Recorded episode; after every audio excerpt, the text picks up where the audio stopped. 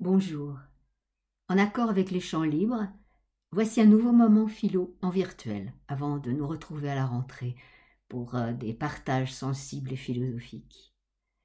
Aujourd'hui, je vous propose une réflexion sur le thème Surveillance et liberté. Quelle juste mesure?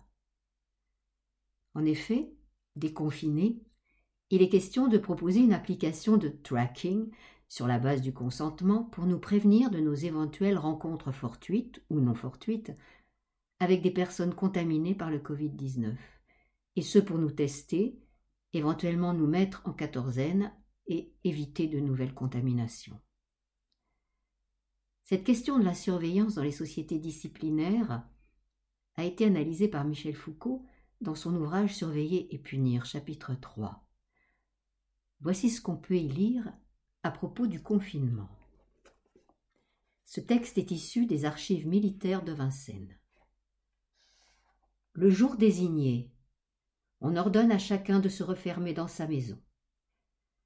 Défense d'en sortir sous peine de la vie.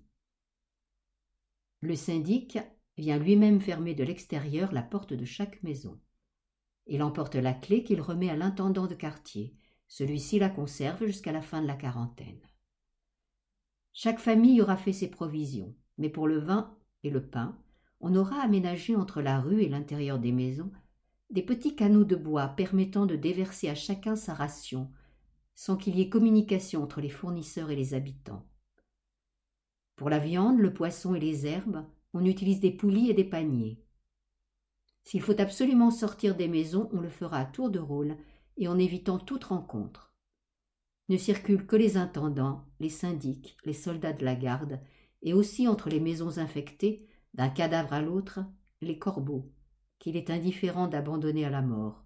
Ce sont des gens de peu qui portent les malades, enterrent les morts, nettoient et font beaucoup d'offices, vils et abjects.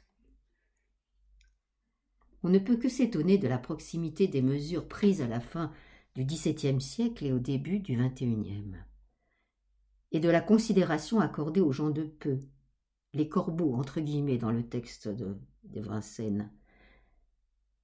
Ces personnes qui, à leur poste, continuent d'assurer leur travail. Le quadrillage spatial et temporel, qui s'exerce par surveillance continue sur les corps, constitue l'étayage de ce que Michel Foucault a nommé les sociétés disciplinaires, des sociétés de l'Ancien Régime et du XIXe siècle, qui ont organisé des grands milieux d'enfermement. La famille, l'école, l'usine, l'hôpital, la prison.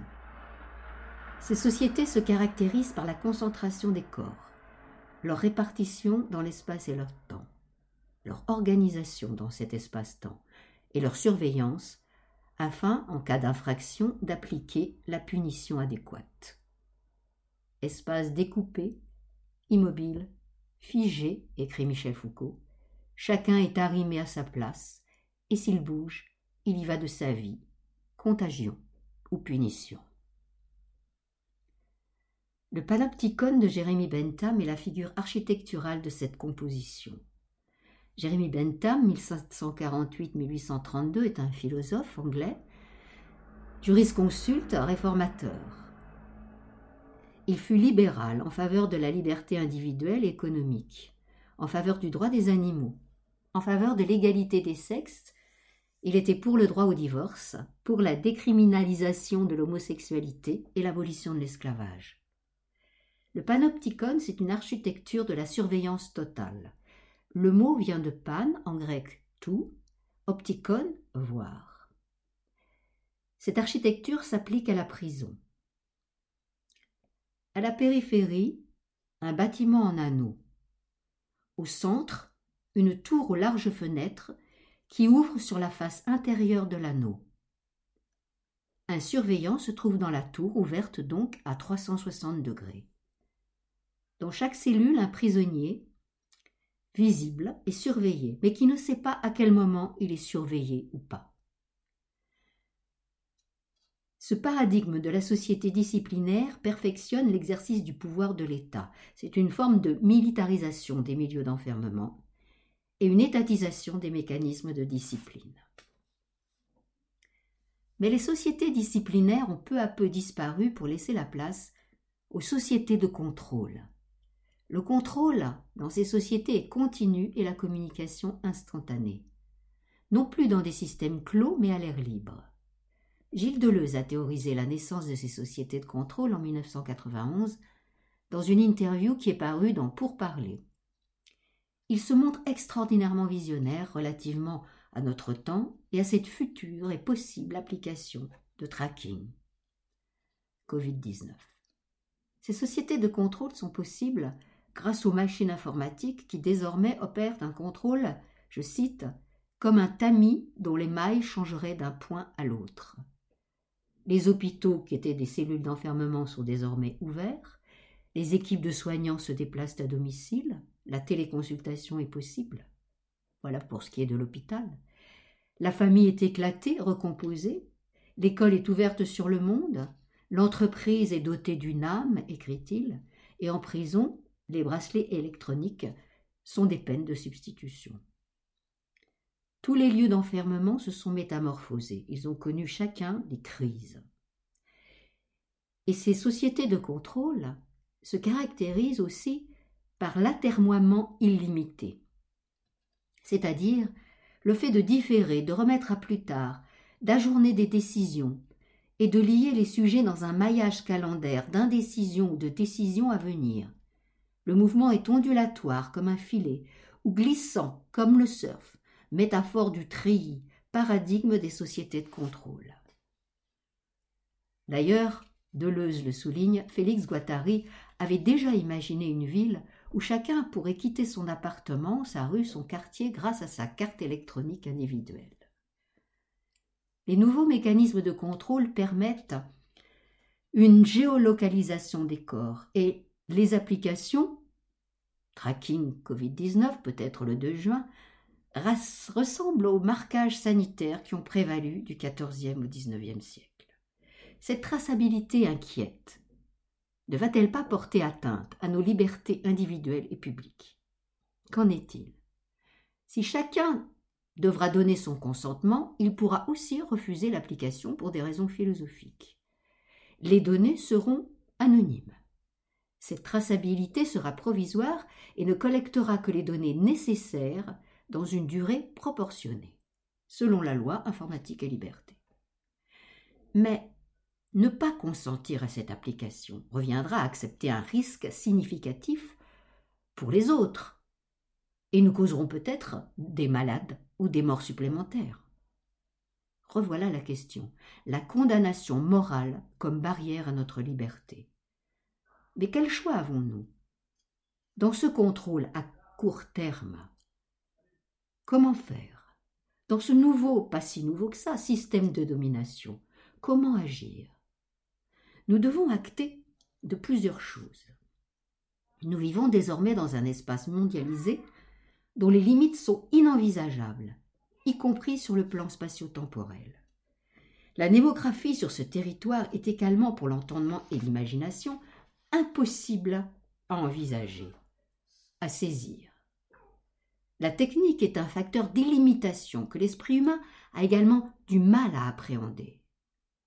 Et le nombre, les limitations font diminuer la moralité des sociétés et des humains. De quoi avons-nous peur? Qu'allons-nous perdre avec cette future application? De quelle liberté parlons-nous? La liberté humaine est posée par les philosophes comme un a priori de notre condition. Même si les libertés sont contraintes, la liberté semble se réfugier dans un domaine qui est hypostasié comme l'art, l'invention, l'initiative individuelle de création. Mais sommes-nous certains d'avoir jamais été libres?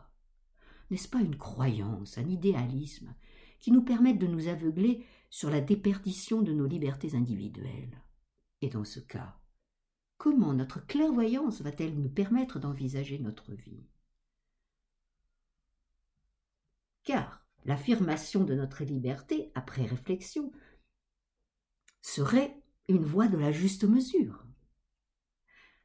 Platon, dans le politique de 184 E, préconisait cette juste mesure déjà, le convenable, l'opportun, le kairos et la prudence, phronésis. C'est aussi la voix de la philosophe Cynthia Fleury. Elle suggère d'avoir une réflexion solidaire, collective, sans transiger avec nos libertés publiques et individuelles, de donner un consentement réfléchi, de rester agent, agente de son histoire. Mais ne devons-nous pas quand même envisager la liberté et la santé des autres et accepter l'application pour ne pas les contaminer? Ne devons-nous pas être conséquentialistes? Qu'est-ce que cela signifie? Accepter d'aliéner une partie de notre liberté individuelle, accepter l'application, pour préserver non seulement notre santé, mais celle des personnes que nous croisons et qui nous auront croisées. Mais jusqu'à quand accepter cette aliénation Dans un cadre légal? La liberté est toujours encadrée par la loi, que ce soit la liberté négative, c'est-à-dire être libre de toute intervention extérieure, d'agir sans être empêché par les autres. Oui, mais cette liberté ne peut être illimitée, elle conduirait au chaos ou que ce soit la liberté positive, agir pour réaliser son potentiel personnel, être son propre maître. Ah, mais cette liberté est limitée par les droits légitimes des autres. Alors nous sommes toujours sur une ligne de crête, au-dessus de deux abîmes qui bordent notre liberté existentielle. Pour réfléchir ensemble à cet équilibre, Cynthia Fleury évoque une plateforme citoyenne et associative d'audit des outils informatiques, tels que Stop Covid-19, c'est-à-dire une horizontalité des réflexions au sein d'une horizontalité des réseaux et des pouvoirs, comme l'avait décrit Michel Foucault. Entre l'illimitation de nos désirs de liberté et les limites législatives qui nous sont, nous seront imposées, comment agir? D'autant qu'en ce moment, cette nouvelle technique d'application est discutée dans les deux chambres. Certaines données, à caractère personnel, le cas échéant, seront perçues sans le consentement des personnes intéressées. Elles seront conservées pas plus de trois mois et un comité de contrôle se chargera de surveiller ces données d'identification.